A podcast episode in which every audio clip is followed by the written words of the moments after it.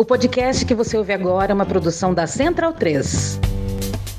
Cristo Redentor, braços abertos sobre a Guanabara.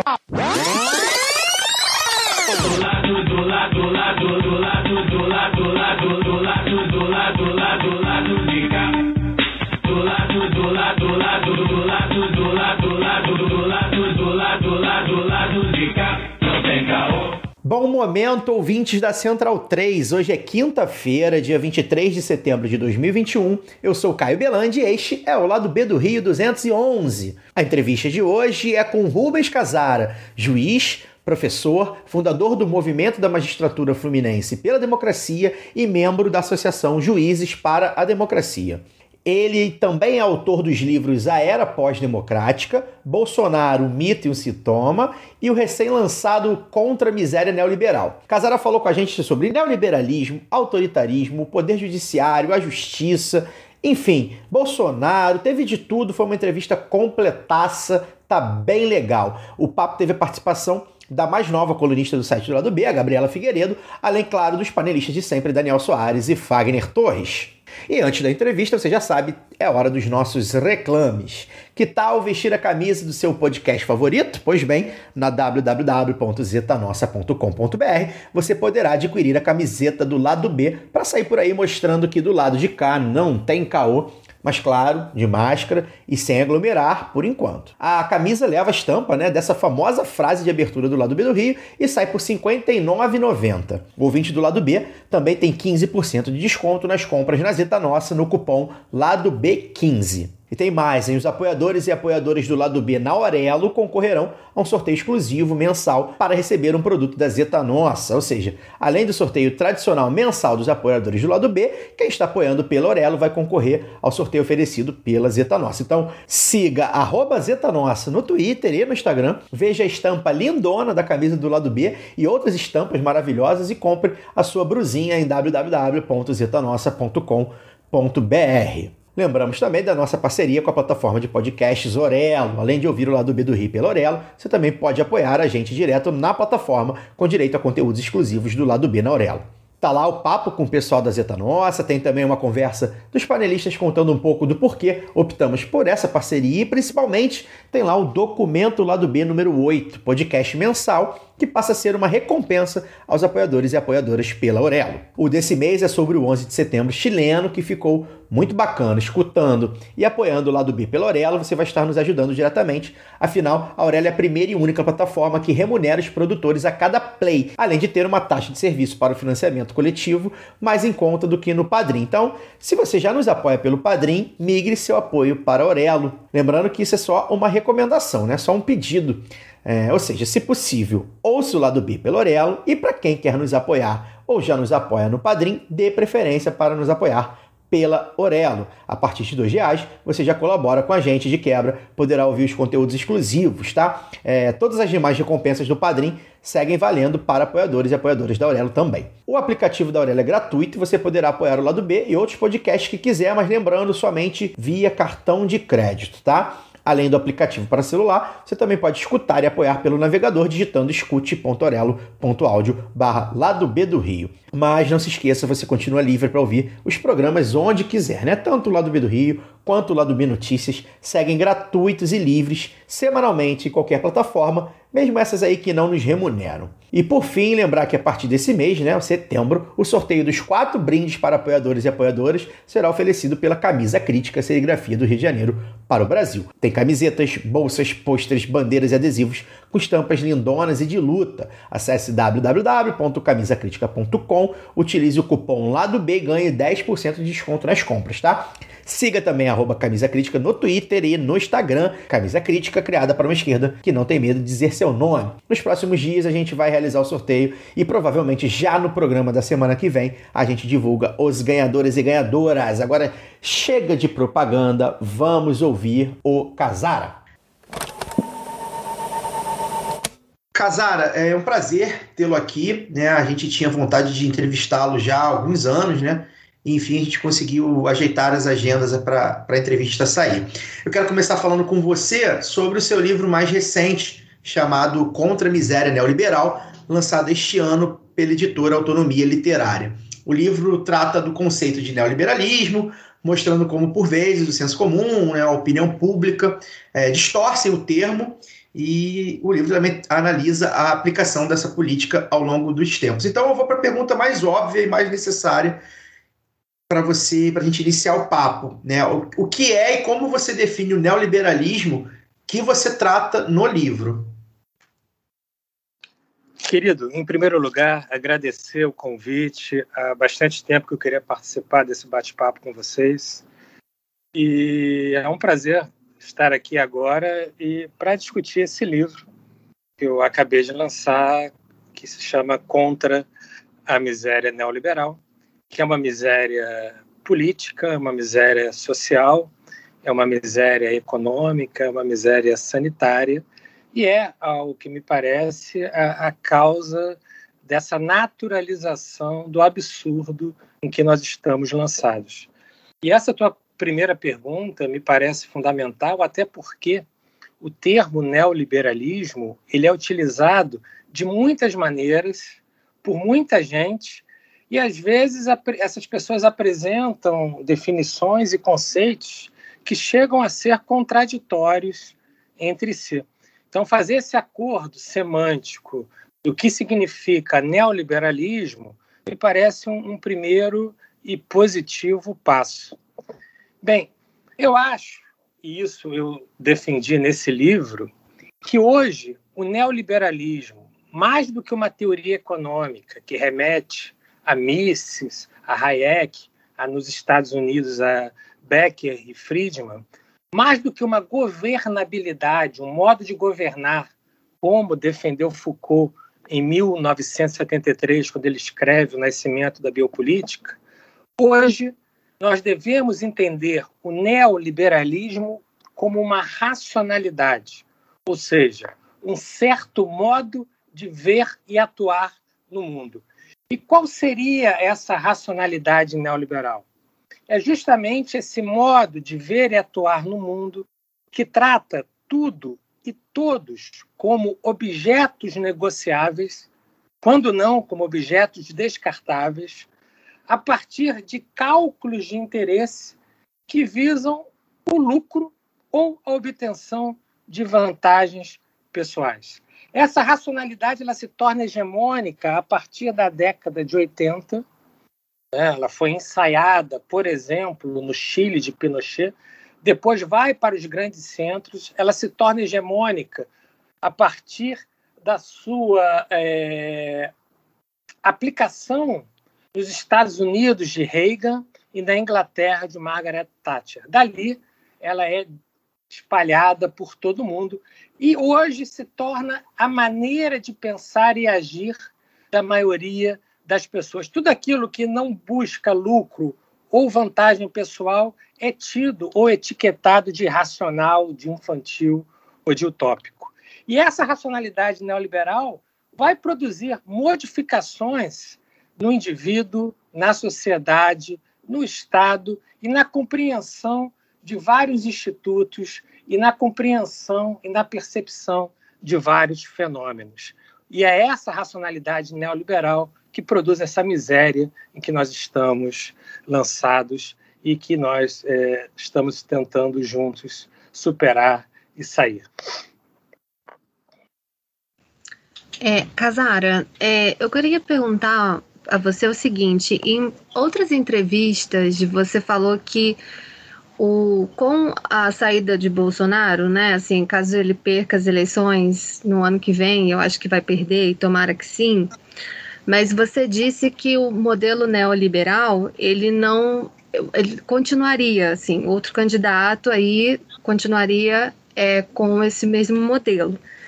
É, por que, que você acha isso? E, assim, é, a gente viu que na, na, na pandemia, e, e, assim, eu achava, e eu com certeza acho que estou errada, porque a gente viu que é, todos os países eles quebraram, né? Assim, porque realmente quem poderia imaginar que um vírus deixasse as pessoas em casa e as pessoas perdessem seus trabalhos e o Estado é, voltasse a, a, a, interferir, assim, né? Uma, uma maior participação do Estado. E, mas isso, assim, é, não, não aconteceu, aconteceu e não aconteceu, porque é, o, o, modelo neoliberal está aí. E assim, é, era, foi assim, de alguma forma, ingênuo pensar que a pandemia mudaria esse modelo econômico ou ele ainda, ainda vai perpetuar? Olha, a pandemia ela retrata uma crise. Crise é uma palavra que, desde sua origem na Grécia e depois na Roma antiga, ela significa ponto de decisão, momento de decisão. Na Roma, a palavra crise era um termo médico que significava aquele momento em que o doente, a partir da própria doença, ou ele se curava ou ele morria. Então, toda crise é esse ponto, esse momento que nós precisamos parar né, para ver o caminho que nós vamos seguir a partir da crise. Essa crise pode gerar fim do que nós vivimos, mas pode gerar também um recomeço numa direção diferente, numa direção distinta. Então, não era ingenuidade imaginar que a crise gerada pela pandemia do Covid-19 poderia abrir a oportunidade de seguirmos um outro caminho. Infelizmente, ao que parece, não foi isso que aconteceu. Por quê? Porque o neoliberalismo, entendido enquanto racionalidade, ele tem uma característica é, muito interessante, muito engenhosa, que é a sua plasticidade. Ele vai se adaptando aos mais diferentes contextos, às mais diferentes ideologias, às mais diferentes visões de mundo. Então, ele consegue transformar uma tragédia humanitária em uma oportunidade de lucro. Se a gente pensar os estados condicionados pela racionalidade neoliberal, nós vamos ver que são estados que não são estados enfraquecidos, são estados fortes, mas estados fortes que estão a serviço dos detentores do poder econômico. Eles atuam para aumentar o lucro, ou seja, a mais-valia obtida pelos detentores do poder econômico. Então, num quadro de pandemia, o Estado passa a atuar não no interesse da maioria da população, mas passa a atuar no interesse de assegurar o maior lucro possível para os detentores do poder econômico. E se a gente for analisar o que está acontecendo é, pelo mundo, a gente vai ver que pessoas estão morrendo, é, pequenas e médias empresas estão quebrando, mas os detentores do poder econômico, aqueles que o Chomsky chama de super ricos, estão lucrando como nunca. Vamos pensar no Brasil. Veja quanto está lucrando, quanto estão lucrando os bancos brasileiros, os grandes bancos brasileiros, Itaú, Bradesco e etc. Eles estão lucrando, eles estão nadando de braçada eles estão lucrando é, num contexto de morte. Não por acaso muita gente diz que a necropolítica, o matar e o deixar morrer, são tipicamente neoliberais. Por quê? Porque partem desse cálculo de interesse visando o lucro desse, desse 3%, desse 1% da população, que, é, que, é, que são os super ricos. Então, as pessoas estão morrendo, as pequenas e médias empresas estão quebrando, mas os super ricos estão lucrando como nunca. Então, a pandemia virou mais uma oportunidade de negócios. Como furacões viram oportunidades de negócio, maremotos viram oportunidades de negócio, tragédias viram oportunidades de negócio a partir dessa ótica, dessa ótica neoliberal. Então, essa plasticidade permite que um governo neoliberal, no caso, por exemplo, o governo Bolsonaro, e aí eu já digo que você está sendo otimista, porque você está partindo da premissa de que nós vamos ter eleição, algo que ainda não está muito claro. Mas então, a gente pega, por exemplo, o governo Bolsonaro pode perder nas urnas, mas nada impede que ele seja substituído por um outro governo que também atue a partir da racionalidade neoliberal, ou seja, a partir de cálculos de interesse visando o lucro ou vantagens pessoais de uma parcela muito pequena da população. Então, nós temos o neoliberalismo ultra-autoritário do Bolsonaro, que pode ser substituído por um neoliberalismo progressista, por exemplo, como aconteceu nos Estados Unidos, onde o neoliberalismo ultra-autoritário do Trump foi substituído pelo neoliberalismo progressista com verniz democrático do Biden. Algo parecido pode acontecer no Brasil. Obrigado, Casara, pela, pela sua presença. Fagner que está falando. É, bom, também gostaríamos muito de ter você já aqui há bastante tempo. A gente tem, a gente acompanha, eu, eu particularmente acompanho seus escritos e o lançamento dos seus livros. E eu queria, é, antes da gente, antes, a minha primeira pergunta, por mais que a gente já esteja falando do último livro sobre o neoliberalismo, eu queria voltar um pouco é, no tempo para poder falar sobre um outro, uma outra obra sua que também, no fim das contas, tem relação com esse tema atual, que é o Bolsonaro, o mito e o sintoma.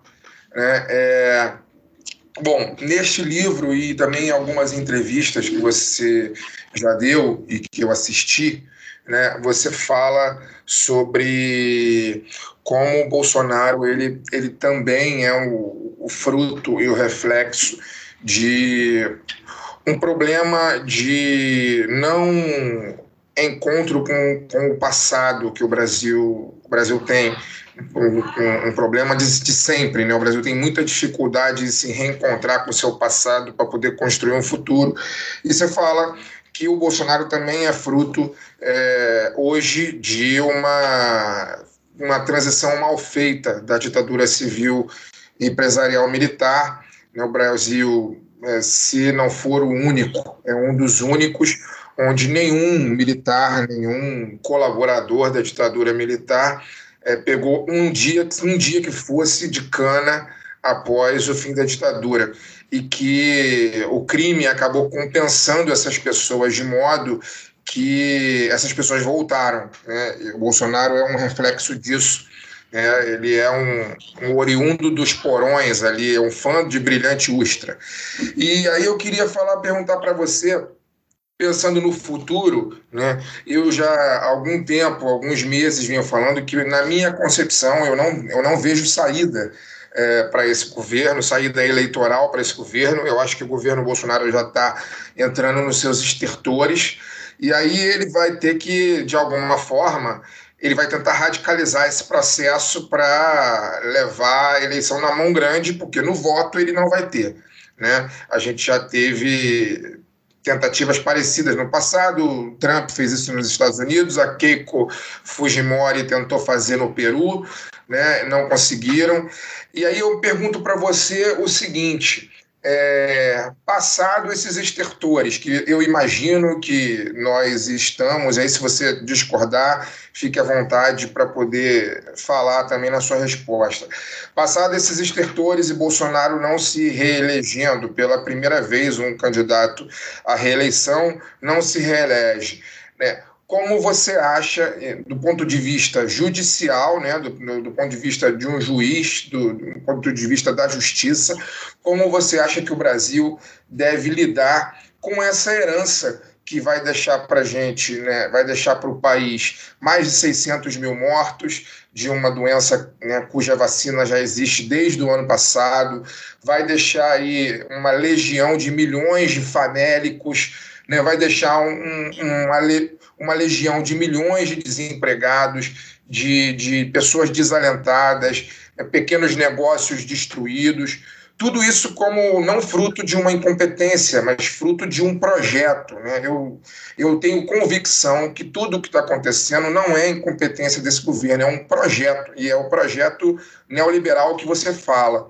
Né? Como você acha que, do ponto de vista do judiciário, o Brasil deve lidar com essa herança de modo que ela não se repita daqui a 20, 30, 40 anos? Eu estou de acordo com você. É, o Bolsonaro ele é um sintoma da sociedade brasileira. Uma sociedade que é uma sociedade autoritária, uma sociedade que, de modo geral, acredita no uso da força em detrimento do conhecimento para resolver os mais variados problemas sociais. Além disso, uma sociedade que desconfia do conhecimento, que é uma sociedade anti-intelectualista, E, e, de modo geral, as características das sociedades autoritárias se fazem presentes no Brasil. Isso porque nós nunca conseguimos produzir aqui rupturas efetivamente democráticas. Nós nunca conseguimos construir uma cultura democrática na sociedade brasileira. Como você mencionou na tua pergunta, nós fomos, nós somos ainda incapazes de elaborar satisfatoriamente o nosso passado autoritário. Nós ainda não conseguimos elaborar, por exemplo, a escravidão. E por isso, nós naturalizamos a hierarquização entre pessoas. Então, nós achamos natural que algumas pessoas sejam matáveis, enquanto outras pessoas não seriam matáveis. Então, uma, uma criança que está indo para o colégio numa favela e toma um tiro de fuzil, fuzil vai é, ser objeto de uma notinha de rodapé no jornal. Se uma criança na, numa zona nobre de qualquer cidade brasileira, na zona sul do Rio de Janeiro, por exemplo, indo para o colégio, da mesma idade, toma um tiro de fuzil, cai o secretário de segurança. Por quê? Porque há uma hierarquização entre pessoas que é uma consequência é, direta de nós nunca termos elaborado satisfatoriamente o fenômeno da escravidão. Nós, no Brasil, nós temos uma coisa ridícula, que é o elevador de serviço, onde algumas pessoas não entram, e o elevador social, onde algumas pessoas são proibidas de entrar. Tudo isso são consequências é, diretas da, é, dessa ausência de elaboração do passado autoritário, desse fenômeno constitutivo que foi a escravidão. A escravidão que é, é que, que gera o que alguns autores hoje, como Silvio Almeida, chamam de racismo estrutural. E ele chama de racismo estrutural com razão. É, não dá para pensar no autoritarismo brasileiro sem levar em consideração a nossa incapacidade de elaborar o fenômeno da escravidão. Nós também não conseguimos elaborar a ditadura empresarial militar instaurada em 64. Por isso, muita gente acredita que naquele momento se viveu é, uma quadra histórica de paz, tranquilidade, ausência de corrupção. Uma recente pesquisa mostrou que mais de 80% da população brasileira desconhece o que foi o AI-5. Então, se gera um fenômeno que o Balmo chamou de retrotopia. O que, que é isso? Uma visão, um desejo de retornar a um passado idealizado só com um passado que nunca existiu. Porque todo estudo sério sobre a ditadura militar empresarial é, instaurada em 64 vai dizer que ali houve muita violência, muita violação da lei, muita corrupção, muita gente ficou rica naquele momento. Mas por que nós não elaboramos esse, esse momento, nós não desvelamos o que aconteceu, nós não mostramos para a sociedade o que foi aquilo? Muita gente deseja o retorno da ditadura. Então, a gente vê em manifestações populares, pelo Brasil afora, faixas pedindo a intervenção militar, pedindo o retorno da, da, ditadura. Outro dia eu vi uma faixa sensacional que era mais ou menos assim: pelo direito de não ter direitos, né? que, é, que é uma contradição é, bizarra. O cara está se manifestando democraticamente pelo direito de não poder mais se manifestar democraticamente para defender qualquer coisa, inclusive essa idiotice que é o retorno da ditadura. Então, é, para mudar esse quadro, ou seja, para conseguir romper com essa tradição autoritária, é necessário elaborar o passado. O que, que eu chamo de elaborar o passado? Desvelar o que aconteceu, estudar o que aconteceu, mostrar efetivamente para a sociedade, debater na sociedade o que aconteceu, mas não só isso, também apontar para uma direção emancipatória, para para que a gente possa analisar o que é possível fazer a partir do nosso passado, o que é preciso superar no nosso passado para que a gente consiga construir uma sociedade democrática e inclusiva e uma sociedade que reduza essa desigualdade brutal que ainda se encontra.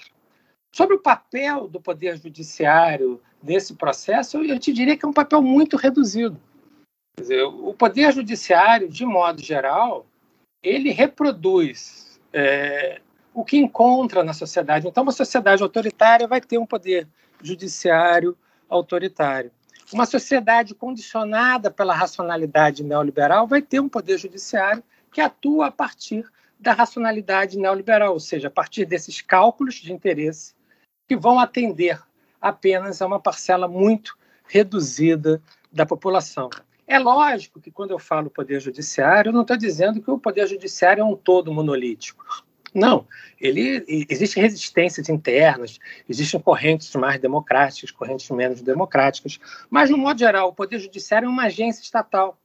E o Estado em si nada mais é do que a forma política e jurídica de um determinado modo de produção, de um determinado modelo de sociedade. Então, é, a gente precisa primeiro mudar a sociedade, né? a gente precisa primeiro construir uma sociedade efetivamente democrática, para então sonhar com um poder judiciário também efetivamente democrático.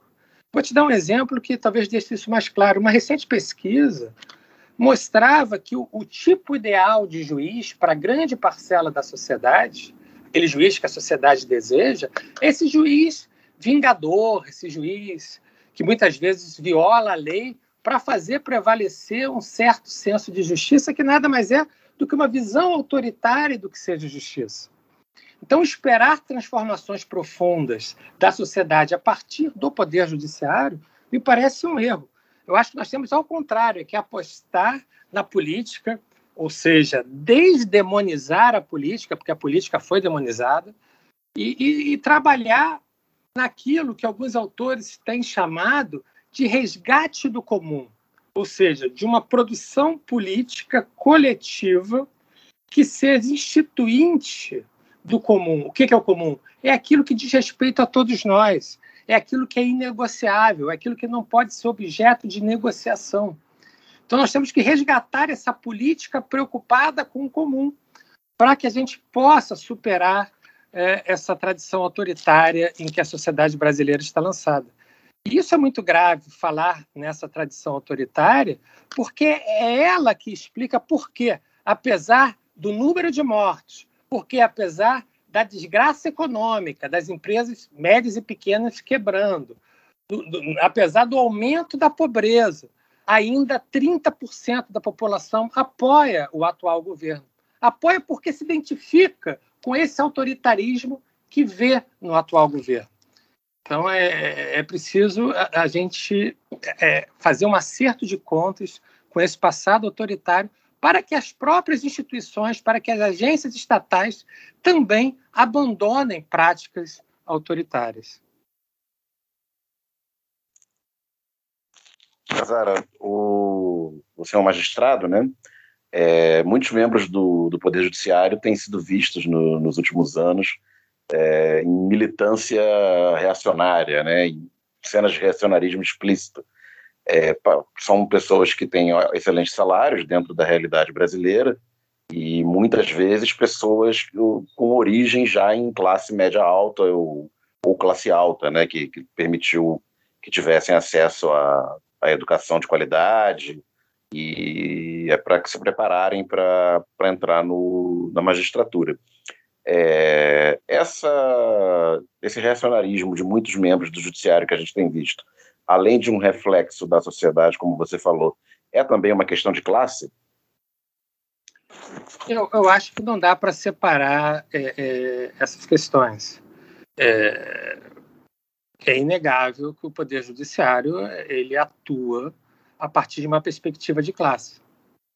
Mas é inegável também que a grande maioria dos juízes que atuam a partir de uma perspectiva de classe não tem consciência disso. Por isso eu tenho, eu tenho preferido trabalhar com a ideia é, é, de tradição em que, em que os agentes estão lançados. Né? É, algo, é algo que é inconsciente, de modo geral. Eles reproduzem práticas que eles, que eles encontram, práticas comprometidas efetivamente com uma determinada classe social, e, e, e reproduzem isso achando que assim estão é, sendo, abre aspas, neutros na hora de aplicar o direito ou na hora de fazer as suas declarações.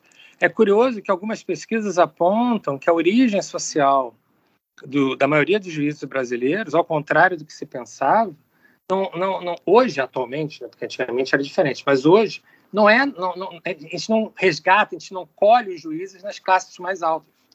A, me, a, a grande maioria dos juízes é classe média baixa. sua origem. Mas quando eles entram no Poder Judiciário, eles passam a atuar pretensamente de forma neutra, mas que em concreto significa atuar no interesse é, dos detentores do poder econômico. É, hoje, a partir da racionalidade neoliberal, e eu trabalho isso nesse meu último livro, o Poder Judiciário passou a ter basicamente duas funções. A primeira é homologar as expectativas dos detentores do poder econômico. E a segunda é controlar os indesejáveis aos olhos desses mesmos detentores do poder econômico. Eu, eu que estou ali dentro do Poder Judiciário, que converso com muita gente, que tenta entender, que faço pesquisa de campo, que eu, que eu, o que eu concluí né, nessas pesquisas é que, de modo geral, poder, os membros do Poder Judiciário não têm a dimensão, não têm consciência da dimensão da sua atuação política no sentido da manutenção dessa estrutura profundamente desigual. Eles de fato acreditam que estão atuando de maneira neutra, que aquilo ali é técnica jurídica, que qualquer coisa diferente daquilo, aí sim seria ideologia. Vocês sabem muito bem que, é, que é, essa é uma das características da, da ideologia. Né? A ideologia faz com que você só veja a ideologia nos outros, nunca em si mesmo. Né? A pessoa nunca se identifica enquanto alguém que atua a partir de uma determinada ideologia.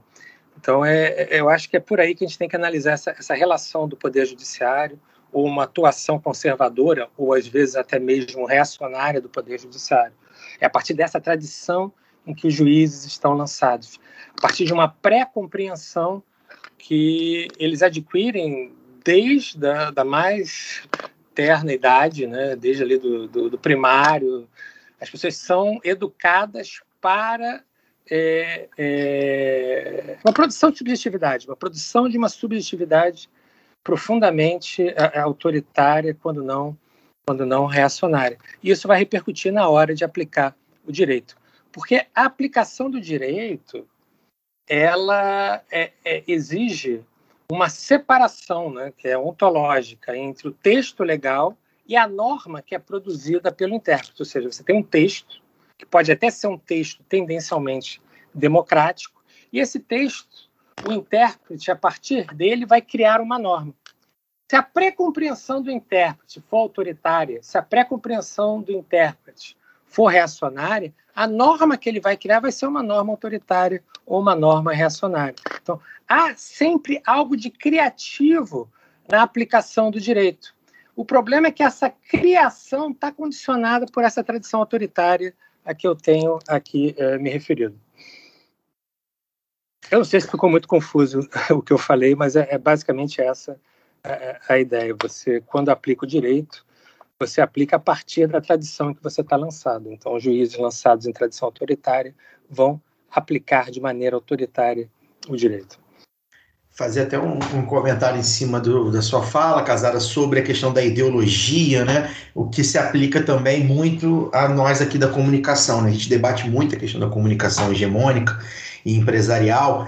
E um, um dos pontos, talvez o ponto mais, mais é, fundamental, é como a mídia empresarial é, aponta a ideologia do outro, né?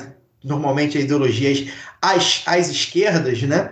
É, como ideologia, ou seja, o que a gente, o lado B do Rio, por exemplo, é um podcast que é ideológico no, para o viés é, da mídia hegemônica e para o nosso também, mas no Jornal Nacional não. O Jornal Nacional é neutro, né? É, a, gente, o, o, a, a Rede Globo não tem ideologia, né? Quem tem é o lado B do Rio, né?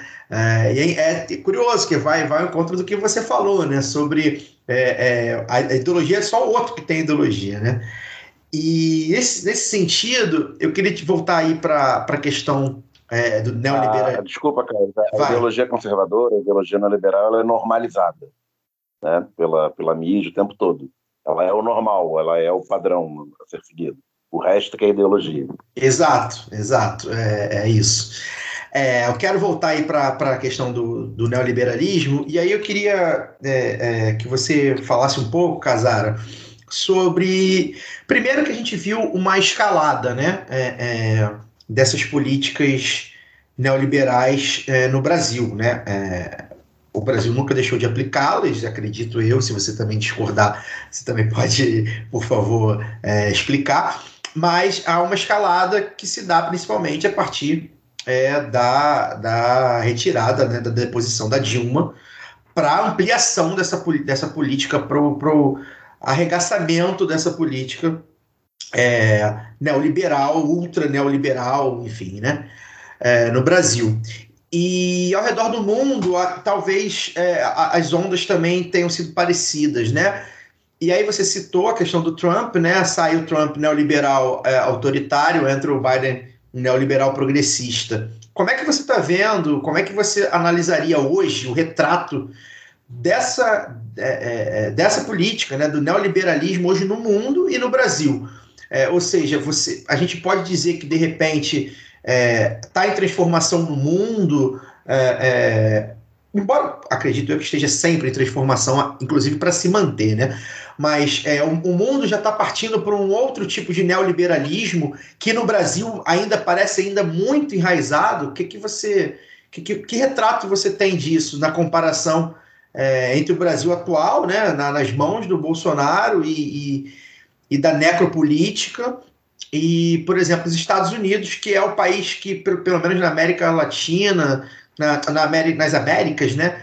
E, e aqui no lado do, do, do, Ocidente, costuma ditar ali, mais ou menos, junto com seus aliados, é, é, a norma vigente da economia. Como é que você faz essa, esse retrato aí? Cara, eu, eu pelo que eu tenho estudado, é, eu poderia dizer assim, sem medo de errar, que o neoliberalismo é hegemônico em todo o mundo. É, o que diferencia um país de outro são suas características é, próprias e, e talvez a, a, questão dos limites. Por quê? O marco normativo do neoliberalismo é a ilimitação. Ele tende à ilimitação. Por quê? Quanto menos limite existir, maior a possibilidade de acumulação de capital, maior a possibilidade de lucro maior a possibilidade de que aquele 1% da população leve vantagem é, cada vez maior. Então, ele, ele tende à ilimitação. Acontece que alguns países têm tradições democráticas mais sedimentadas, têm valores republicanos inegociáveis, e aí, nesses valores republicanos inegociáveis, nessa tradição democrática, o neoliberalismo esbarra. Então você pega, por exemplo, o exemplo, por exemplo, a questão da França. A França tem uma forte tradição republicana e tem valores democráticos que são inegociáveis. Então, há um limite que o neoliberalismo não consegue não consegue ultrapassar. Isso não significa dizer que o Macron é, não é neoliberal, ele é neoliberal. Mas ele é neoliberal adequado à tradição, adequado à realidade, ao contexto da França. Agora nós vamos ter neoliberalismos em países fundamentalistas, nós vamos ter neoliberalismo em países muçulmanos, em países é, ateus. Então, o neoliberalismo vai se adaptando às necessidades e, e às particularidades de cada país. O problema do Brasil é que aqui nós sempre vivemos naquilo que o Boaventura chamava de democracia de baixa intensidade, de baixíssima intensidade. Então, os limites aqui sempre foram muito baixos, muito reduzidos. Então, a gente naturalizou muitas mortes, a gente naturalizou muitos absurdos. E então o neoliberalismo aqui se mostra de uma maneira ainda mais selvagem. É, a gente sai do, da democracia de baixíssima intensidade para pós-democracia, ou seja, para um modelo em que o significante democracia se torna um significante to totalmente vazio. Nem o resultado das eleições é preciso respeitar. Por que isso? Porque aqui nós não tivemos essas barreiras republicanas e democráticas que existem, por exemplo, em, outro, em outros países. É, talvez a, a China se for analisada com mais cuidado, a gente consiga ver que ali não é bem a lógica neoliberal que está em jogo. É algo diferente. E o que não impede de se identificar aqui e ali esses cálculos de interesse visando lucro ou vantagens pessoais de, de uma pequena parcela da população. Mas, de modo geral, no mundo inteiro, a, a lógica de atuação, o modo de ver e atuar no mundo é o modo, é o modo neoliberal. Isso vem desde a década de 80, é, com um ou outro momento de maior resistência. Vamos pegar o exemplo do Brasil novamente. Nós tivemos no Fernando Henrique, no governo do PSDB, os governos do Fernando Henrique Cardoso, um típico neoliberalismo progressista, algo parecido com Clinton nos Estados Unidos ou Obama, né? ou seja, um neoliberalismo, governo, um Estado voltado para satisfazer o interesse dos detentores do poder econômico, mas com um verniz democrático, assegurando um direito aqui, um direito ali. Direitos humanos eram temas ainda respeitados, você tinha algumas políticas públicas de redução da desigualdade. Aí seguem os governos do Partido dos Trabalhadores, protagonizados pelo Partido dos Trabalhadores. Ali nós tivemos aquilo que alguns autores têm chamado de governo de resistência. O que é isso? Você não rompe totalmente com a lógica neoliberal, mas aplica medidas que vão na contramão da racionalidade neoliberal. Aplica medidas que resgatam um pouco essa dimensão do comum. Né? Bolsa Família, são medidas que, é, em tese, é, não interessariam os detentores do poder é, é econômico.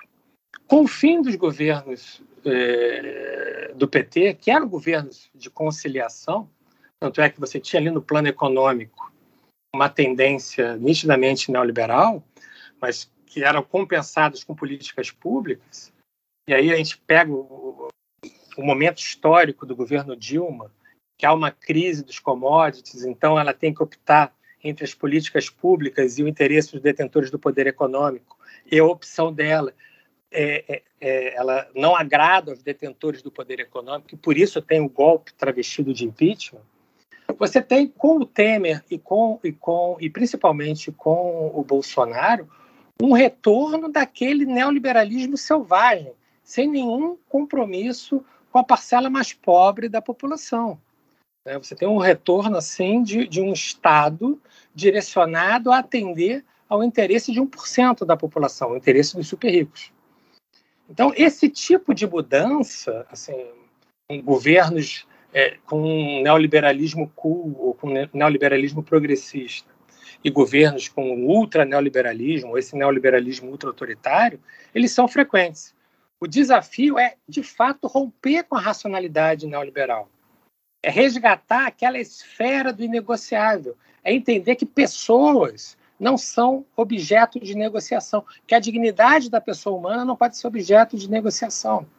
Então, é isso que está posto é, se a gente pensar no futuro. É como romper com essa racionalidade neoliberal. Como produzir uma contra-hegemonia, uma outra racionalidade, por exemplo, a racionalidade do comum, que vá substituir essa lógica que atende a apenas uma muito reduzida parcela é, da população brasileira, que atende basicamente aos super ricos. É, eu quero só retomar a, a, a, sua resposta, Casar, à minha pergunta anterior, quando você disse que eu estou sendo otimista em achar que ano que vem vai ter eleição. É, por que, que você acha que não vai ter? Porque, assim, é claro que a gente sabe que ano que vem o Brasil pode, a gente pode ter um apagão, né? A gente está vivendo aí uma crise elétrica, né? Energética, desculpe. É, e tudo que, essa, que, que, os bolsonaristas querem é um apagão no dia da eleição, assim, seria algo perfeito, assim, para eles, né? E, e assim, por que que você acha que, que não vai, que a gente pode ter o risco de não ter uma eleição?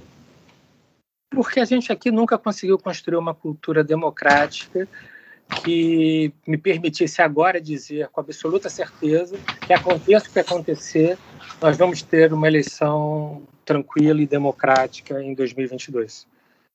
Vamos pegar o exemplo dos Estados Unidos, aquela tentativa ali mequetrefe do Trump de, abre aspas, melar o resultado das eleições. Os Estados Unidos, com todos os problemas, e não são poucos os problemas dos Estados Unidos, eles têm uma tradição democrática que nós não conseguimos construir aqui. É, Você pega, por exemplo, as Forças Armadas dos Estados Unidos e, e as Forças Armadas brasileiras, vocês vão ver que os militares brasileiros têm uma tradição muito maior de se intrometer diretamente na vida política. Basta lembrar dos e-mails ridículos que o comando militar mandava, meio que ameaçando o Supremo Tribunal Federal na época do julgamento lá dos habeas corpus que interessavam ao ex-presidente Luiz Inácio Lula da Silva e que, se fossem concedidos, permitiriam que ele participasse da eleição. Ele, que até o momento de ser preso, liderava as pesquisas de opinião pública. Então, nós temos aqui no Brasil uma polícia militar extremamente autoritária, uma polícia militar que se identifica com o atual governo. Nós temos um, as, forças, um, as Forças Armadas, que em grande parte também se identificam com o atual governo. E nós temos 30% da população que se identifica diretamente com esse governo. Esses elementos permitem supor que a hipótese de um golpe de Estado ou de uma tentativa de não realização das eleições pode ser pode ser crível, não só crível, como pode ser exitosa. Né? É possível que se consiga impedir uh, as eleições. É, eu acho que nós estamos vivendo hoje uma espécie de queda de braço entre agências estatais. Você tem o Poder Judiciário hoje reagindo, ainda que tardiamente, ainda que timidamente, ao crescimento do pensamento autoritário dentro das agências estatais é, que está tentando manter algo da democracia ainda no Brasil. Mas eu, eu, eu, sendo muito sincero com você, eu não botaria minha mão no fogo para dizer que vai ter que, que, as eleições vão ser tranquilas e, e sequer se vai ter eleição em, em, 2000, em 2022. É, imagina um quadro de, de convulsão social, um estado de sítio, um estado de defesa, ou qualquer medida de exceção que possa ser declarada pelo governo, com o objetivo de que as eleições não, não se realizem. Aliás, no Brasil nós temos vários exemplos históricos é, no qual a vontade popular foi totalmente desconsiderada é, para atender ao desejo de uma pequena parcela da população foi nesse sentido que eu disse que há um certo otimismo na análise de que necessariamente vai ter vai ter um processo eleitoral legítimo em 2022. Bom, vamos lá. Fagner falando novamente, e aí, mais uma vez, o gancho né, para a minha segunda pergunta. Eu acho que eu estou de pleno acordo com, com Casara, é, acho que a gente não tem tradição democrática, acho que o Brasil nada garante que a, a eleição vai acontecer. Né? Eu tenho aqui a minha leitura de que eleitoralmente o Bolsonaro acabou. Assim, acho dificílimo que ele consiga se reeleger, mas é, isso, isso num cenário normal. E a gente não vive um cenário normal, quer dizer, normal, entre aspas, há muito tempo. Né? Pelo menos desde que, no mínimo, desde que o Aécio Neves contestou o resultado das urnas em 2014, a gente não vive em condições normais, né? em condição de uma democracia em construção. De lá para cá, a, a, o pouco que existia só vem sendo solapado até a gente chegar no, no, no estado que nós estamos hoje. E aí, um, um, um processo que teve muito, muita relação com essa degradação democrática, a meu ver, também, na minha opinião, é a Operação Lava Jato, que durante muito tempo é, foi incensada, obviamente, pela direita, né, mas também foi muito, durante um bom tempo, incensada por parte da, da esquerda, né, e, obviamente, foi uma operação que teve. Só teve o sucesso que teve porque ela contou com a colaboração e a publicidade dos veículos de comunicação empresarial brasileiros. Né? Aqui no Brasil, a Operação Lava Jato se, né, ela se destrinchou por outros países na América do Sul, uh, mas uh, aqui no Brasil ela teve o apoio direto publicitário uh, da, dos veículos de comunicação. Né? Eu, particularmente, nunca tive nenhuma dúvida de que a Operação Lava Jato é um projeto imperialista, né? um projeto que nasce em Washington é, no sentido de é, derrubar os governos latino-americanos da chamada Onda Rosa e destruir as empresas nacionais é, com o objetivo de favorecer empresas estrangeiras, é, que no caso do Brasil, é, as construtoras, né, para que abra espaço para as Halliburton da vida, para destruir a Petrobras, né, facilitar a venda da Petrobras e por aí vai. E aí, Casara, você como magistrado, como você enxerga o papel da Lava Jato nesse processo todo que a gente está vivendo hoje, né? É, como que você acha possível o judiciário é, recuperar a credibilidade diante de tantos abusos, de tanta situação inédita, né? até certo ponto inédita no Brasil, de perseguições é, extremas e explícitas que a gente nunca tinha se dado conta. Como recuperar a credibilidade do judiciário diante desse, desse cenário? Né? Haja vista que, do nosso ponto de vista aqui, né, da, da, dos veículos de comunicação, nunca houve uma mísera autocrítica né, com relação ao apoio dessa operação. Né?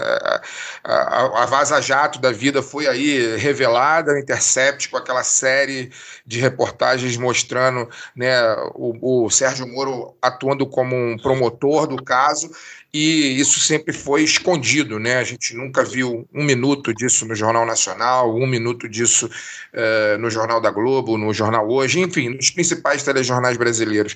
Como que faz para recuperar isso, Casara? Olha, missão difícil. Não? É, o que é a Lava Jato? A Lava Jato é uma marca, né? E alguns procedimentos receberam. E quando esse procedimento receber essa marca pela mídia e por parte de integrantes, integrantes do Poder Judiciário, se instaurava uma espécie de vale-tudo. Tudo que aquelas pessoas faziam era automaticamente legitimado. E qual o grande problema? Que essa operação se dá numa sociedade autoritária que bate palma para a violação da lei. Então, é, assim, eram cenas flagrantes de violação da legalidade e que os autores dessas violações da legalidade eram apresentados para a sociedade como heróis. E a, e a, sociedade batia palma. E dentro do Poder Judiciário, muita gente batia palma para aquelas pessoas que, na visão deles, estavam resgatando uma imagem positiva do Poder Judiciário.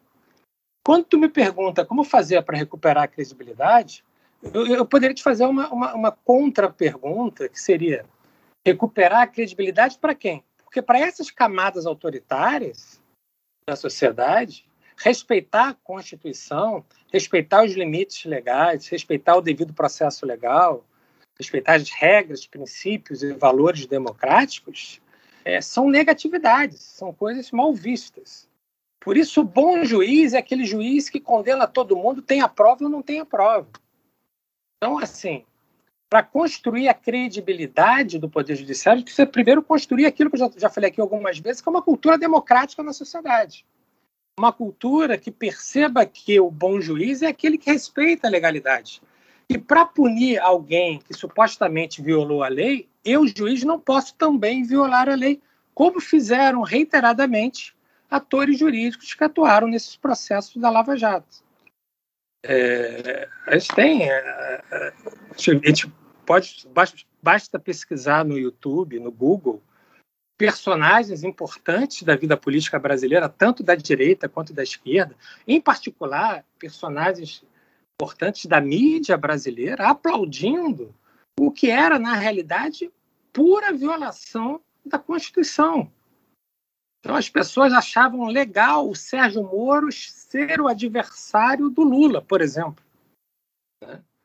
Se o juiz é adversário, ele não pode julgar. É o, é o, é o princípio básico de um sistema minimamente democrático. Né? O juiz está equidistante dos interesses em jogo. Ele não pode, é, de antemão, já saber qual parte vai ser condenado, quem vai ser absolvido.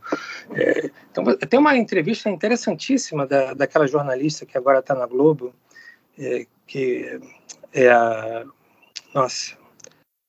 Que é a. Nossa, fiz o nome dela agora. Do, do Roda Viva. Vera Magalhães? Da Vera Magalhães, dizendo da estratégia do Moro contra o Lula. Quer dizer, a declaração dela é, basicamente, se for traduzir em termos jurídico-constitucionais, de dizer: olha, o Sérgio Moro está violando a Constituição. Se ele está tendo uma estratégia contra o réu para forçar a condenação de uma pessoa, é evidente que esse juiz não pode julgar, é evidente que o juiz tinha que ser afastado do processo. E, e percebam, isso só foi possível, só se, se declarou a suspeição do Moro depois da Vaza Jato, depois da divulgação de muito daquilo que estava acontecendo, bem escondido. Se criou um clima que permitiu ao, ao, Supremo Tribunal Federal declarar essa suspeição e, mesmo assim, declarar por maioria. Algo que era muito, muito, muito evidente. Olha, se eu estou de férias, eu largo as minhas férias para atuar num processo para impedir que alguém seja solto pela decisão de um outro juiz, bastava isso para ver que eu não estou atuando de maneira, de maneira imparcial. Eu estou tendo interesse direto na solução do caso e estou tendo interesse direto em que o caso seja solucionado de uma determinada forma antes mesmo do processo terminar. Então, assim, eram vários os sinais evidentes de parcialidade na condução dos processos. Mas a mídia hegemônica, a mídia empresarial batia palma, grande parte da sociedade batia palma, setores da direita batiam palma e setores da esquerda batiam palma também. A gente não pode se esquecer que foram fazer homenagem aos juízes da Lava Jato, personagens importantes da vida político, política brasileira da esquerda, achando que aquilo ali era o grande exemplo de combate à corrupção. Se a gente for analisar é, friamente o que aconteceu ali, nós podemos declarar, assim, sem medo de errar, que a palavra corrupção se tornou um significante vazio para ser utilizado contra o inimigo político. Lembra que eu falei que a partir da racionalidade neoliberal, uma das principais funções do poder judiciário era o controle dos indesejáveis? Então, quem são os indesejáveis? Primeiro, os pobres, que não interessam a, a, por não ter poder de consumo e hoje sequer interessam de mão de obra barata no processo de produção. Até porque a economia cada vez mais é improdutiva, ou seja, ela não gera riqueza, ela busca gerar capital a partir do próprio capital, ou seja, cada vez mais ela é rentista, é uma economia improdutiva. E além dos pobres, quem são os principais inimigos dos detentores do poder econômico? Aquelas pessoas que são os inimigos políticos, que representam algum tipo de obstáculo aos projetos neoliberais. E aí você tem o lawfare, que é o quê? A utilização do direito, do direito como uma arma contra os inimigos políticos. A Lava Jato fez isso. Processos de lawfare, da utilização do direito, ou seja, travestido de aplicação do direito, você atacava seus inimigos políticos. E quando você ataca os inimigos políticos, você está atendendo a uma parcela da população. Que parcela é essa? O detentor do poder econômico. Né? Aquele que, não raro, está exercendo também o poder político aquele que está lucrando com determinados processos, que está lucrando com determinadas prisões, que, por exemplo, lucrou quando o ex-presidente Lula não pôde ser candidato nas últimas eleições. Então, a gente não pode é, é, pensar em resgatar a imagem da, do Poder Judiciário sem antes construir uma cultura democrática que permita ao cidadão identificar é, o que o está certo e o que está errado no momento da aplicação da lei penal. Porque para muita gente, é, o correto é condenar a pessoa que está sendo acusada, pouco importa que tenham provas ou não. Pouco importa que aquelas provas sejam lícitas ou ilícitas. Então, falta essa cultura democrática para que a população aprecie é, o poder judiciário de acordo com a normatividade constitucional, para que, para que as pessoas é, é, compreendam qual é a verdadeira função do Poder Judiciário. No Estado democrático de direito, qual seria a função do Poder Judiciário? Seria de concretizar direitos fundamentais, nada mais do que isso. Acomodar os conflitos, reduzir os conflitos e concretizar direitos fundamentais. Algo que hoje o Poder Judiciário está bem distante de realizar.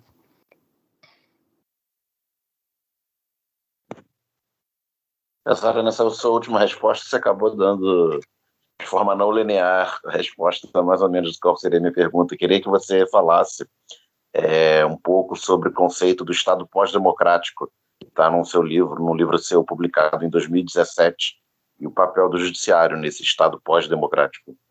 Ok. É, o Estado, a pós-democracia é um conceito que foi cunhado por um cientista político inglês chamado Colin Crunch, que significa um simulacro de democracia. Se afirma que existe democracia quando na realidade não existe democracia. O que, que o Colin Crunch está querendo dizer com isso? Que muitas vezes, é, quando se afirma que um, que um governo é democrático, é, esse governo democrático não é. Não é um governo do povo para o povo e pelo povo, mas seria um governo das corporações econômicas para atender aos interesses das corporações econômicas. A partir desse conceito de pós-democracia, eu trabalhei a ideia de Estado pós-democrático. O que, que seria isso? Seria o Estado tipo ideal em oposição ao Estado democrático de direito. O Estado democrático de direito se caracteriza pela, pelo respeito aos limites rígidos ao exercício do poder, que são limites republicanos, limites democráticos, limites legais, limites éticos. Então, todo o exercício do poder estaria regulado pela Constituição, ou seja, todo o exercício do poder se daria dentro de limites rígidos. No Estado pós-democrático, desaparecem esses limites rígidos ao exercício do poder. Se instaura uma espécie de vale-tudo. Por quê? Porque poder econômico e poder político voltam a se identificar. Não raro o titular do poder econômico exerce diretamente o poder político ou compra o titular do poder político para que ele o exerça em seu nome. Então desaparece soberania popular, não há mais o governo do povo para o povo e pelo povo, há um governo para os interesses dos detentores do poder econômico e desaparece qualquer pretensão de respeitar os direitos fundamentais, porque os direitos fundamentais são limites ao exercício do poder. Só que esses limites ao exercício do poder atrapalham os negócios. Então, respeitar direitos trabalhistas, direitos previdenciários, direitos individuais, atrapalha o lucro do detentor do poder econômico e atrapalha a função repressiva de controlar os indesejáveis. Então, tudo isso passa a ser relativizado. Então, o Estado pós-democrático é o Estado condicionado pela racionalidade neoliberal. É o Estado que tem como marco normativo essa ilimitação, essa instauração de uma espécie de vale-tudo na busca por lucro, na busca por acumulação de dinheiro e na busca por vantagens pessoais de pouquíssimas. Casara, é, tem uma análise que eu já vi algumas pessoas fazendo, e eu acho que você até pincelou ela de leve na sua fala, é, numa, numa resposta anterior, que é a seguinte, né? O Poder Judiciário se por um lado, como você já listou aí, ele foi um ator crucial para a gente chegar onde a gente chegou, né, principalmente, inclusive, por meio da Lava Jato, por outro, é hoje o grande adversário do Bolsonaro e do bolsonarismo, ou pelo menos é assim como eles encaram, principalmente o STF, né, visto como um adversário do projeto de poder que tem, que pretensamente tem é, é, os asseclas do Bolsonaro, principalmente, né? Talvez até o Bolsonaro mesmo menos. E aí eu queria te fazer uma pergunta com base nessa disputa, se você concorda com isso primeiro, e que se com base nessa disputa, você acha que o que, que, pode acontecer com Bolsonaro, né, com os filhos do Bolsonaro? Hoje saiu uma notícia aí do Carluxo é, é indicado como líder de, de, de, de quadrilha, né, enfim, um, um, um criminoso. É, e alguns né, desses nomes aí que a gente vê que, que orbitam aí a, a, o poder do bolsonarismo. Né? A, a Câmara aparentemente está dominada e amansada. Né? O Arthur Lira não, não vai ter impeachment é, na Câmara nos próximos meses, acho que isso está tá posto. Embora eu acho que isso também pode mudar muito rápido. Então você acha que a justiça, né? E aí tem o Alexandre de Moraes, principalmente, no STF, né? Os processos de fake news e de, e de enfim, de, é, de outros processos espalhados até é, por outros lugares. Você acha que pode ter desdobramento é, para o Bolsonaro, bolsonarismo, né? Para os filhos, Você acha que dá, pode dar uma, uma esquentada aí na, na fervura? Como é que você analisa isso? Eu acho que a tendência é se manter essa tensão entre o poder executivo, entre o governo Bolsonaro e o poder judiciário. Até porque o poder judiciário se sentiu ameaçado pelo crescimento de um certo discurso no ambiente bolsonarista, um discurso que, aliás, desde antes da eleição do Bolsonaro, prega, por exemplo, o fechamento do Supremo Tribunal Federal, que significa, em última análise, a eliminação de mais um limite ao exercício do poder. Afinal de contas, cabe ao Poder Judiciário a, a última palavra sobre a regularidade ou não do exercício do poder. Então, ele, ele representa, ele é, em sua essência, um, um, uma agência que representa um limite ao exercício do poder, que diz quais limites precisam ser respeitados. É, acho que essa reação do Poder Judiciário brasileiro, em especial do Supremo Tribunal Federal, ela, ela vem tarde, ela poderia ter se iniciado bem antes. É, mas me parece que hoje essa tensão está estabelecida e, e, não, e, não, me parece que vai haver um, um, retrocesso. Uma leitura assim, muito selvagem que eu poderia fazer aqui com vocês é, é de que eu acho que nenhuma das partes tem certeza que seus desejos seriam realizados. O que eu quero dizer com isso? Eu acho que o Bolsonaro não teve certeza se conseguiria dar um golpe de Estado nos moldes tradicionais. Ele não tinha certeza se poderia contar com as Forças Armadas e com o efetivo das polícias militares, que talvez em algum momento ele tenha imaginado estar em suas mãos. E acho também que o Supremo Tribunal Federal não tem muita certeza se suas decisões é, seriam cumpridas. Afinal de contas, é, nós temos que traçar uma diferença que é básica entre uma decisão judicial e o cumprimento dessa decisão judicial. Vamos imaginar que, hipoteticamente, tá? que se chegue à conclusão que a eleição, que o Bolsonaro é, cometeu algum ilícito no, no, processo eleitoral, ele tenha que sair. O judiciário declare que ele não é mais presidente da República. Quem cumpre essa decisão?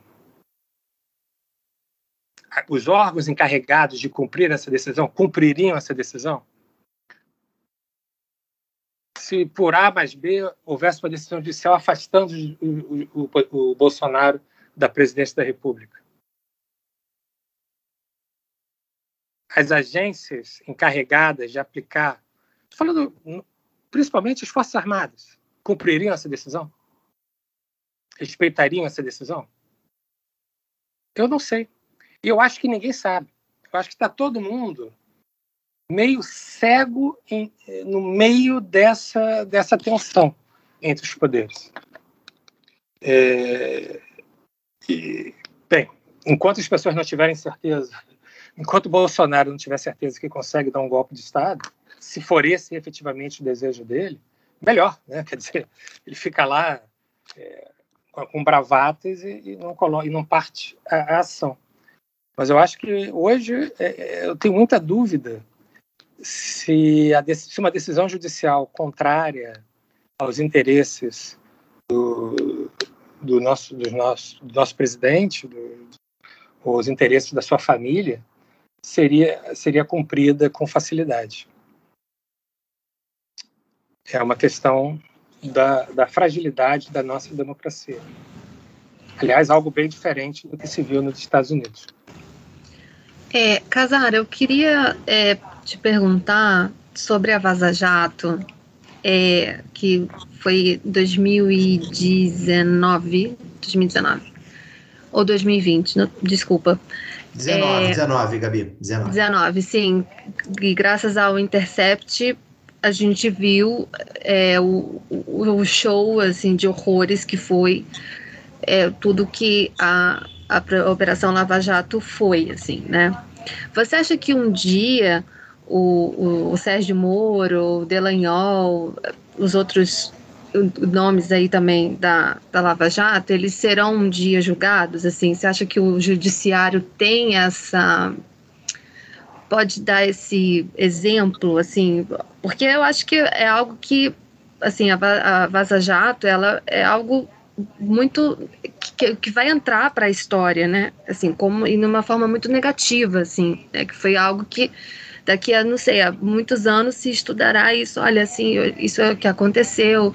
Eles impediram, eles interferiram diretamente na, numa eleição democrática, enfim, porque eu acho que isso, isso vai ter que ser amplamente discutido, assim, né? Você acha que essas pessoas um dia serão julgadas?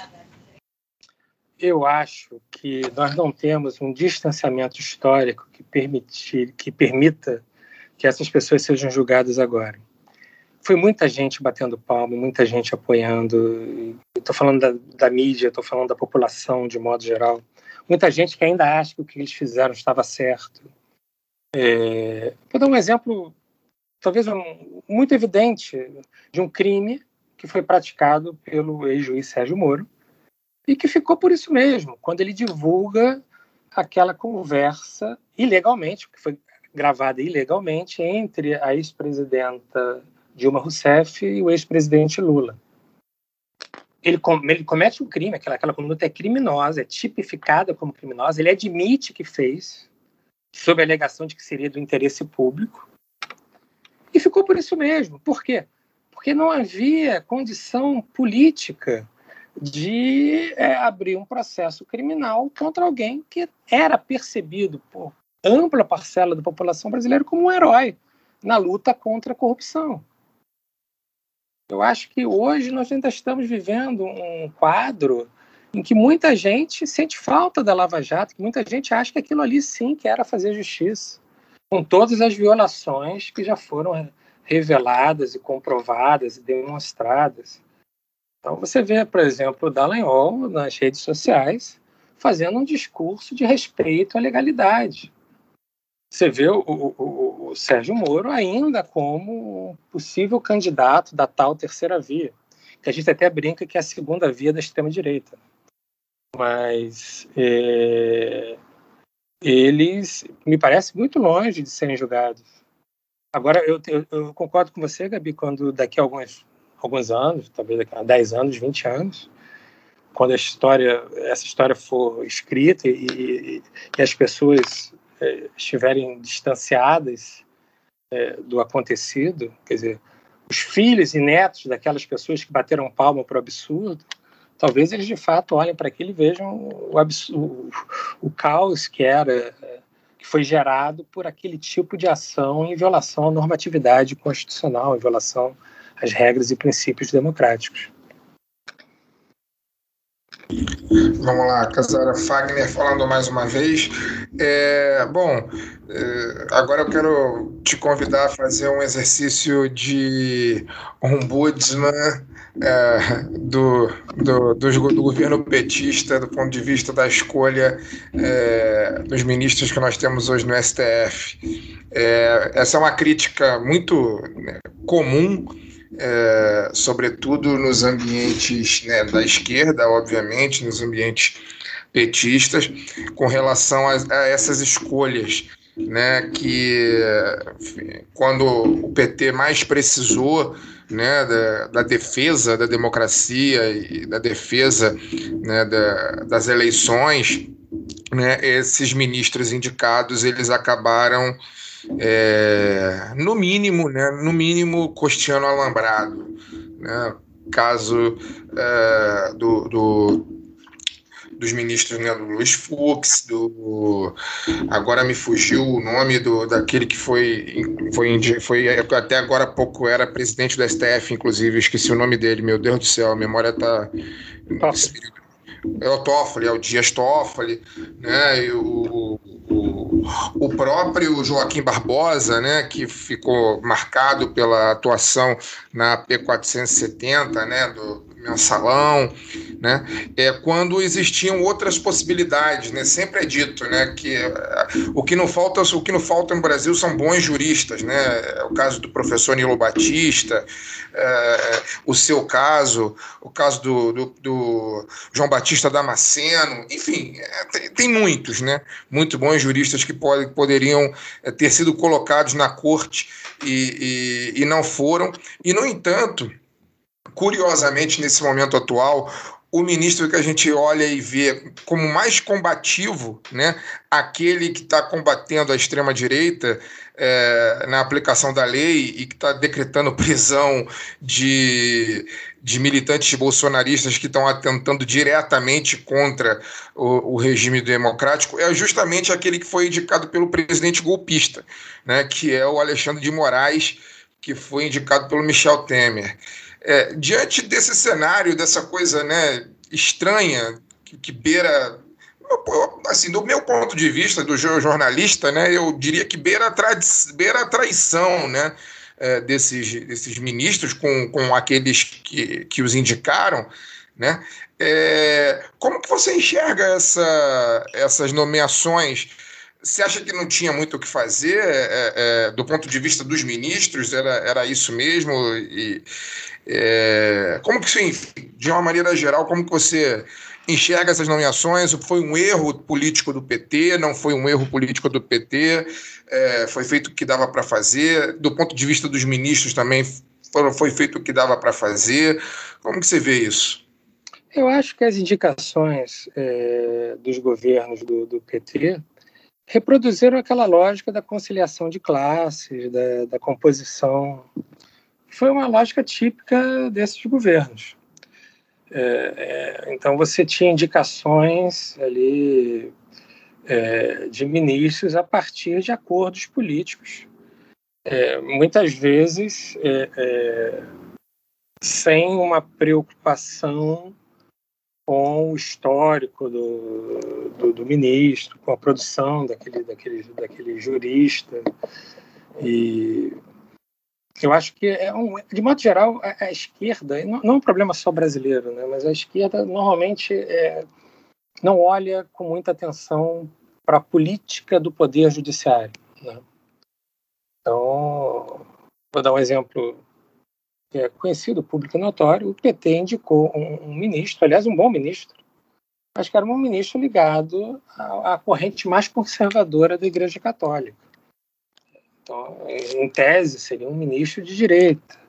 É, algo que, por exemplo, não acontece nos Estados Unidos. Você tem o Partido Democrata indica ministros para a Corte Suprema alinhados às bandeiras do Partido Democrata. O Partido Republicano indica é, ministros aliados às bandeiras do Partido Republicano. Aqui no Brasil, não. Aqui a coisa foi feita acho que, acho que se acreditou muito que é, o judiciário não era um assunto de maior importância, o que, se, o que acabou se revelando se revelando um equívoco.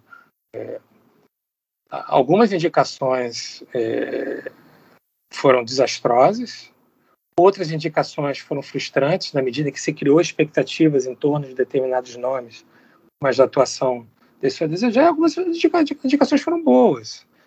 É, o, que, o que me choca mais, o que, o que me chama mais atenção, foi de fato um certo descuido com o poder judiciário. Se a gente parar para pensar é, o número de indicações que o PT pôde fazer para o Supremo Tribunal Federal e nós não termos no Supremo Tribunal Federal progressista, é, que adote as bandeiras, é, os princípios e bandeiras da esquerda, é, isso, isso, é muito triste, né? porque foi possível, era possível ter feito isso. Era possível, mas uma série de fatores repercutia diretamente. Eu me lembro que numa indicação, logo no início, é, agora me fugiu o nome do ministro, é, havia uma, as, as, correntes progressistas pediam o Dirceu Sintra, que era um grande magistrado paulista, e, e, e, e aliados conservadores do governo do PT diziam que esse nome era intragável e acabou se optando por um outro nome. Então, esse tipo de composição é, a partir de de interesses políticos outros que não os ligados ao Poder Judiciário, acho que influenciou muito na formação da, da Suprema Corte brasileira, infelizmente.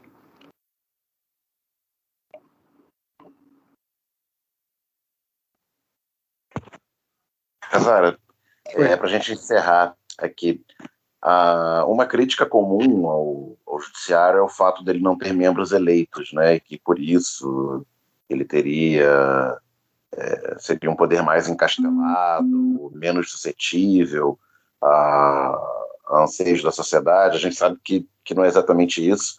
É, existem sistemas nos Estados Unidos, em vários estados, juízes são eleitos, né, promotores são eleitos. É, eu queria saber a sua opinião sobre, sobre essa questão de eleição para o judiciário, é, argumentos contra e argumentos a favor. É, a gente tem que fazer uma pergunta prévia. Qual o tipo de judiciário que nós queremos? Eu acredito num poder judiciário contra-majoritário. O que, que é isso? Um poder judiciário que deve julgar contra as maiorias, se isso for necessário, para fazer prevalecer os direitos fundamentais. Então, mesmo que 99% da população queira que João seja condenado, se não existir prova de que João praticou um crime, eu, juiz, tenho que absolver.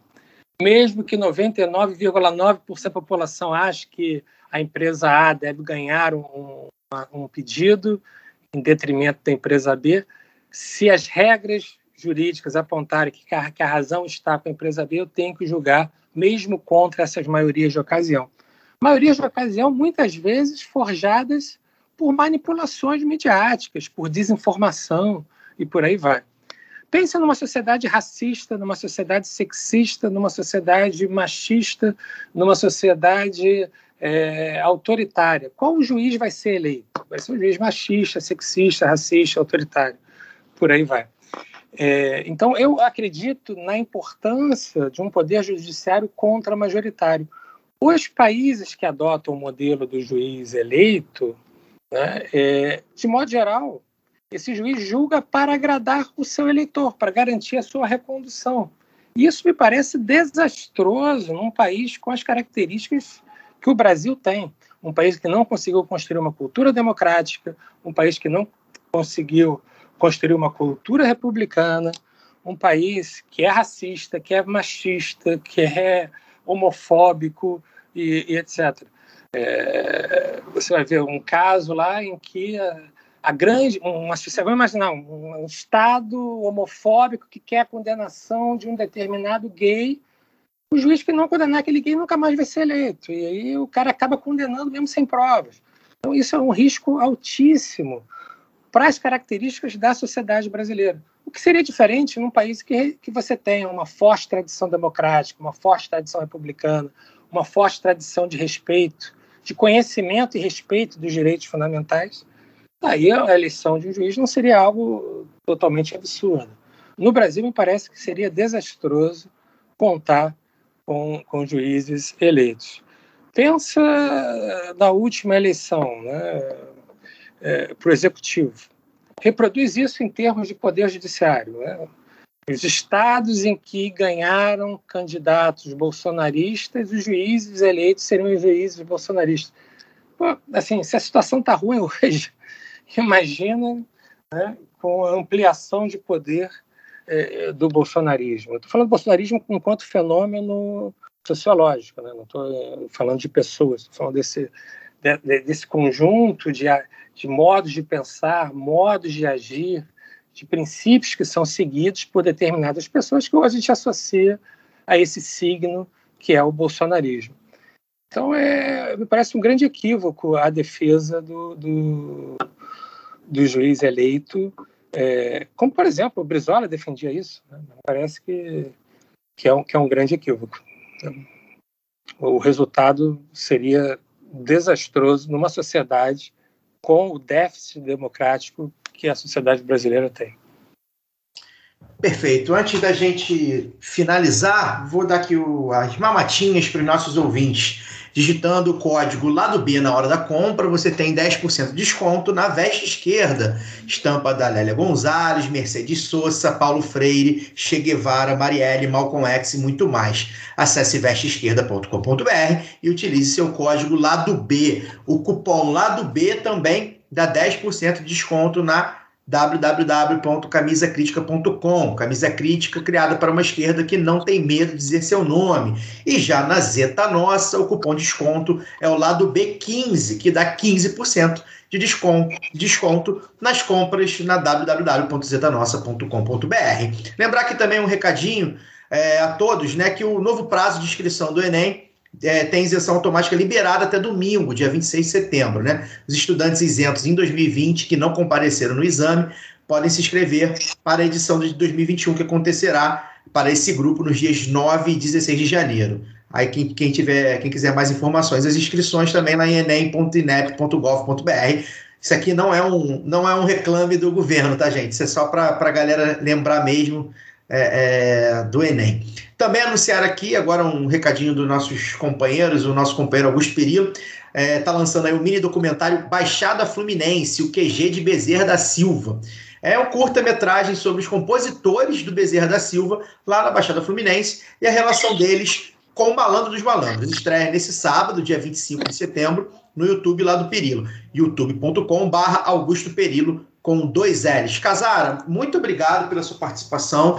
É, de fato, nós aqui é, estávamos ansiosos para recebê-lo. A gente acompanha seu trabalho. A gente, talvez você tenha sido é, é, um convidado que mais demorou a vir, porque eu acho que logo quando a gente começou o programa, eu acho que a gente chegou a procurar você, procurou, procuramos algumas vezes, nunca batia ali, imagina. Lá né? por 2017. É, pois é. Já do casar. Imagina, né? A gente está falando de um jurista, de um juiz, de um escritor, de um autor, de um. Uh, o sujeito é, é, é multimídia, mas enfim, a gente conseguiu casar as agendas e foi realmente espetacular o papo. Acredito que todos tenham gostado.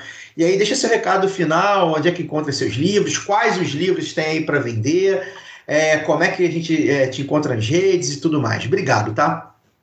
Querido, eu é que agradeço muito o convite, é um prazer bater esse papo com vocês. É, meus livros estão nas livrarias, de modo geral, nas, nas editoras também é possível comprar, tanto a Autonomia Literária, Contra Correntes, contra o Grupo Record.